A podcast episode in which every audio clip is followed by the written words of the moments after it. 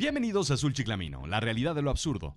Yo soy Rodrigo Job y en esta ocasión vamos a hablar de el glamour del viajero de negocios. Cierra los ojos. No, no, no, a menos de que no estés manejando. Bueno, estacionate primero y ahora sí cierra los ojos. Imagina. Serás el tipo más importante del avión. Al menos eso crees. Llegas al aeropuerto temprano y haces el check-in. Boleto en mano, te diriges a la puerta de embarque, te quitas los zapatos recién lustrados, el cinturón de marca, el reloj fino, los depositas en la canastita de plástico. Te quitas el saco y lo doblas delicadamente, no se vaya a arrugar o a ensuciar. Te acomodas el nudo de la corbata y elegantemente cruzas el arco detector de metales. Vaya, ni siquiera sonó esta vez. Te vas a comer el mundo.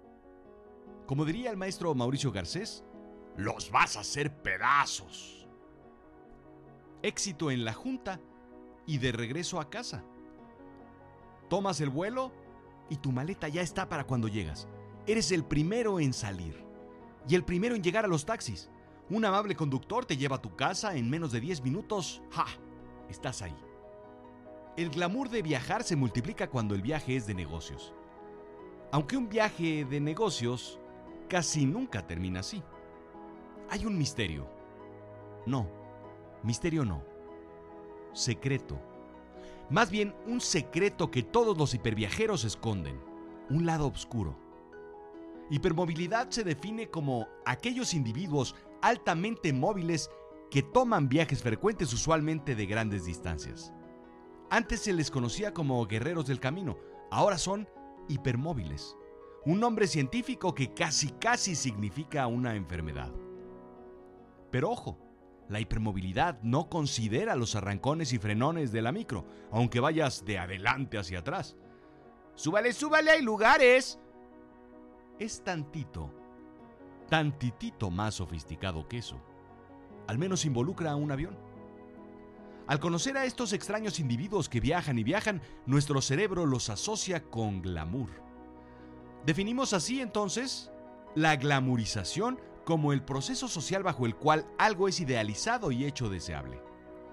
Esta glamorización es algo que va más allá de intentar copiar el fashion style de Enrique Iglesias o de Fernando Colunga en la alfombra roja de los premios TV y Notas. En este caso, es la idealización del viajero. Pero entremos en detalles. Qué bonitos son los aeropuertos, ¿o no? Bares, tiendas, restaurantes, gente. Qué bonitos son los aviones. Bebidas gratis, comida gratis, una vista increíble. Qué bonitos son los hoteles.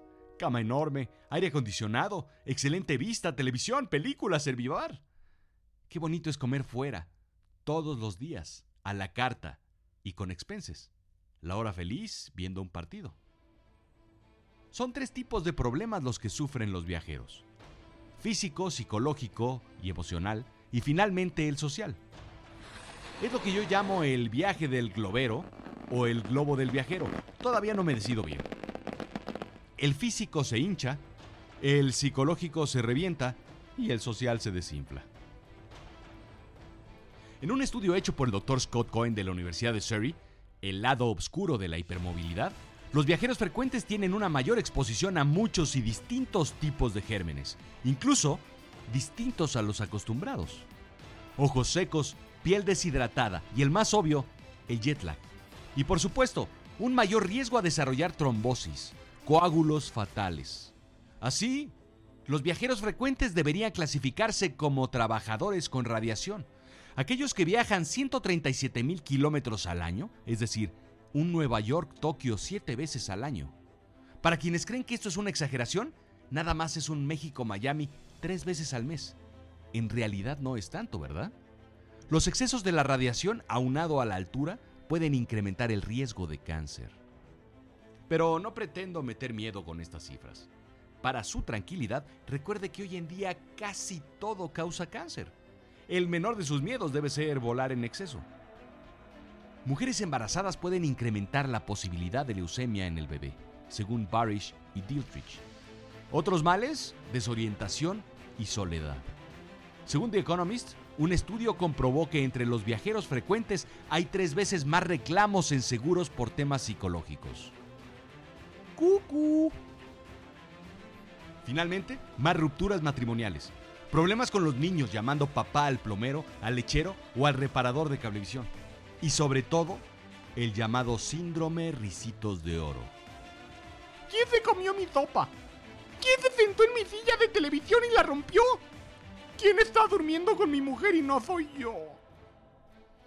El doctor neurocirujano Sanjay Gupta señala otros riesgos de salud, mayor rapidez de envejecimiento, comer mal, ejercitarse menos y degradación emocional, refiriéndose a la soledad, pero también a considerarse el desgaste familiar. Esos factores que restan, señal internacional de comillas, son compensados por factores que suman, como lo es el glamour o el falso glamour.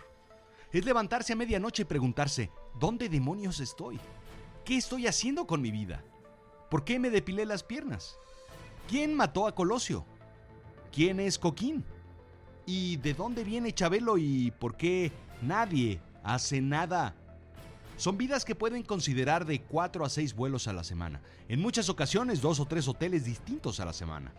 Dos trajes, tres camisas, tres pares de calcetines, cuatro juegos de ropa interior y lavandería en el hotel. Esa es la vida de un viajero. Señores pasajeros, en este momento pueden desabrocharse su cinturón de seguridad. Nos encontramos a 11.000 pies de altura y en unos momentos nuestras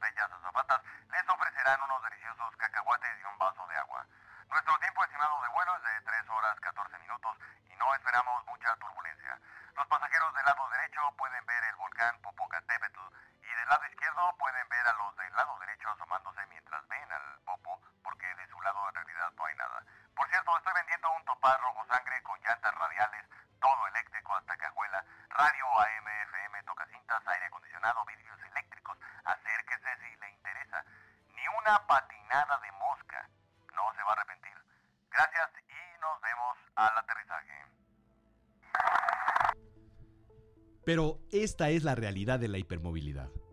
Es despertarse a las 4 de la mañana para tomar el vuelo de las 7. Pero tu vuelo se retrasa así es que llegas a las 12, una hora tarde de lo esperado. Una hora en fila de migración y ahora sí, perdiste el vuelo de conexión. Así es que decides perder el tiempo en el aeropuerto. Total, ¿qué son 6 horas de espera? Decides comer una pizza grasosa y una cerveza. Después de todo, solo desayunaste una galleta en el avión y un café que olía medio extraño. Tu siguiente vuelo sale retrasado nuevamente. Así es que decides simplemente relajarte con una copa de vino que cuesta 8 dólares y un sándwich de 15. Lo abres y... ¿Te atreves a comértelo? Y eh, mejor no. Aterrizas en tu destino a las 11 de la noche y obviamente tu maleta es la última en salir. Olvidas que tienes dos horas de cambio de horario. El taxista pakistaní no entiende a dónde quieres ir y en vez de 45 minutos haces más de una hora al hotel. Tu habitación no se parece nada a la foto de internet. Es más pequeña y la ventana da al highway. Puro ruido. Ni hablar, es la última habitación del hotel. El servibar obviamente está vacío, pero tiene una botella de agua que dice cortesía. Gracias por ser viajero frecuente. Decides bajar a cenar y a tomar una cerveza. A esa hora, las 2 de la mañana, solamente hay alitas y pollo congelado con puré de papa que parece Play-Doh o Supermasa. Solamente estás ahí para decir que fuiste al bar. Quieres salir en la noche, quieres irte de antro, pero... de verdad, no puedes. Al menos te ligarás a alguien en el bar. Lo siento, pero 74% de los viajeros son hombres, según un estudio de Accor. Ah, y en la tele está pasando el béisbol, no el fútbol. ¡Basta! Subes al cuarto, las sábanas duras almidonadas, digamos. Cinco almohadas y ninguna se acomoda a tu cuello. La cama rechina y el aire acondicionado funciona mal. O mucho frío o mucho calor. ¿Qué prefieres? ¿Dormir con un oso o con los pingüinos? Aire seco y mucha tos. Cuatro, cinco, seis de la mañana y los ojos pelones. Jet lag.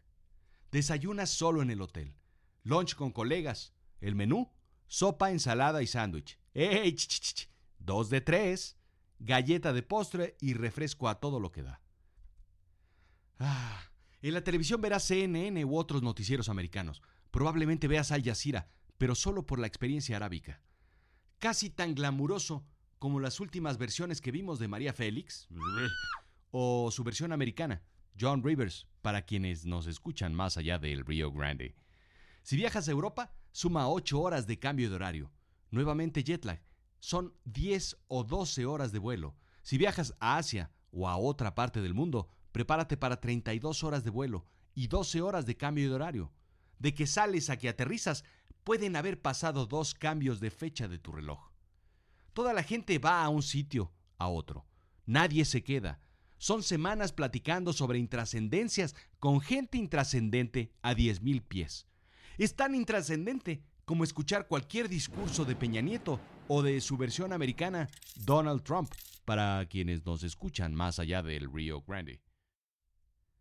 El regreso suele ser con la corbata en la bolsa y la camisa manchada de ketchup, el saco doblado en el antebrazo o colgado con el dedo índice sobre tu hombro derecho, la camisa mal fajada y muy, muy apestoso. Ese es el glamour del viajero de negocios, el verdadero glamour.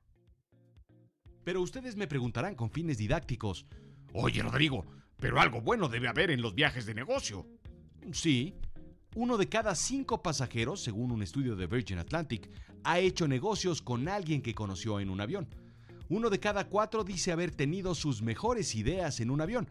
Asumo que los otros dos los tuvieron en una borrachera y el tercero en el baño. Nueve de cada diez pasajeros mezclan el placer con un viaje de negocios. Y sobre todo, uno de cada tres es la tercera parte, según Baldor. El premio en realidad es regresar a casa con una botella de whisky del Duty Free, unos audífonos nuevos para tu iPad y una cobija de avión que tomaste prestada permanentemente, unas cuantas millas en tu línea aérea favorita y puntos en tu tarjeta de crédito de tu elección. Por cierto, cada dos años tienes que renovar tu pasaporte, ¿sabes? Se llena de volada. Así es que la próxima vez que veas a un amigo, a un hermano, a un conocido que te diga, lo siento, tengo que irme porque regresé ayer de viaje, solamente dile, "Mm, te respeto, dale un abrazo y déjalo ir a dormir. Y recuerda que no quieres su vida. Esto fue Azul Chiclamino, la realidad de lo absurdo. Yo soy Rodrigo Job. Sígueme, arroba rodrigo-job. Escríbeme, rodrigojob.yahoo.com o visítame, yodemente.com.